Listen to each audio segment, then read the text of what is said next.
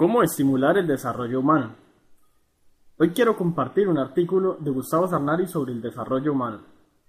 Gustavo Sarnari se dedica a consultoría y capacitación de empresas, así como también ejerce la docencia.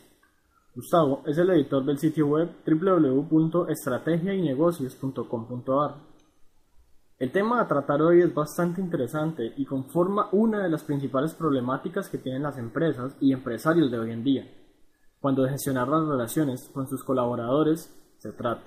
De hecho, no me gusta la palabra trabajador o empleado, prefiero usar la palabra colaborador. Espero que les guste y no olviden dejar sus comentarios.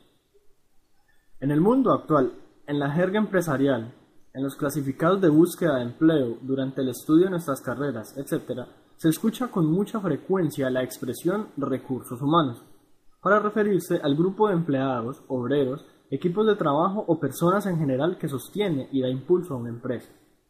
Esta expresión, que es un enfoque científico y racional, ha llevado a descuidar territorios no científicos como el alma, el espíritu y las emociones, y a ignorar el poder que tienen para determinar el destino de una empresa o negocio tomando a las personas como cualquier recurso físico, financiero, tecnológico que puede ser desechado. Las empresas que dependen de esta tradición, que son la mayoría, corren inmensos riesgos ya que los estímulos que reciben los empleados son negativos o basados en el miedo. Miedo al castigo, miedo a cometer un error, a no caerle bien al jefe, a la pérdida de empleo, entre otros factores. Son muy pocos los titulares o gerentes de una empresa que brindan estímulos positivos a sus empleados, de manera tal de encender su motivación para lograr que tengan un mejor desempeño. A la gente se le considera un costo, y a este costo hay que administrarlo. Muchas empresas siguen funcionando hoy con esos patrones.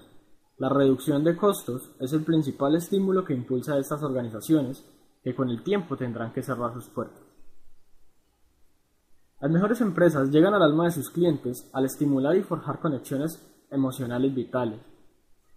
Cuando no se brinda un estímulo eficaz, las relaciones se atrofian y la empresa comienza a declinar ya que sus miembros pierden la visión que debería ser compartida se pierde el conjunto de intereses, valores y creencias que brinda estímulos esenciales a la experiencia del trabajo.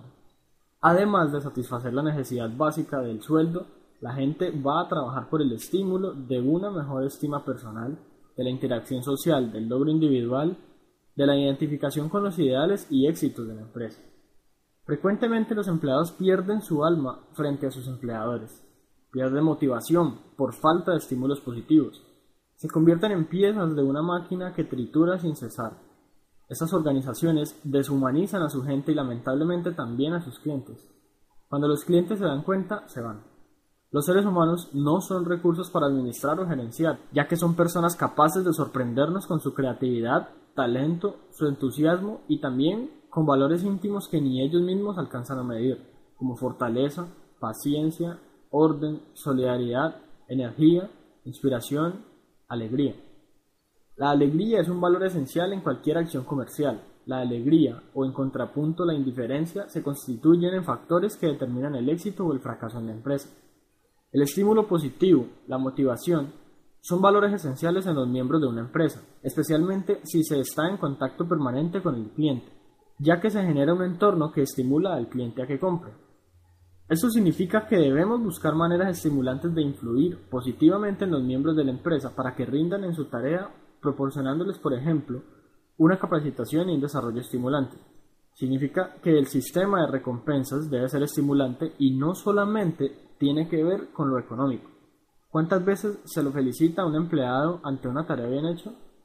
Significa que los directores, dueños o gerentes de una empresa o negocio deben aprender a estimular positivamente a sus empleados.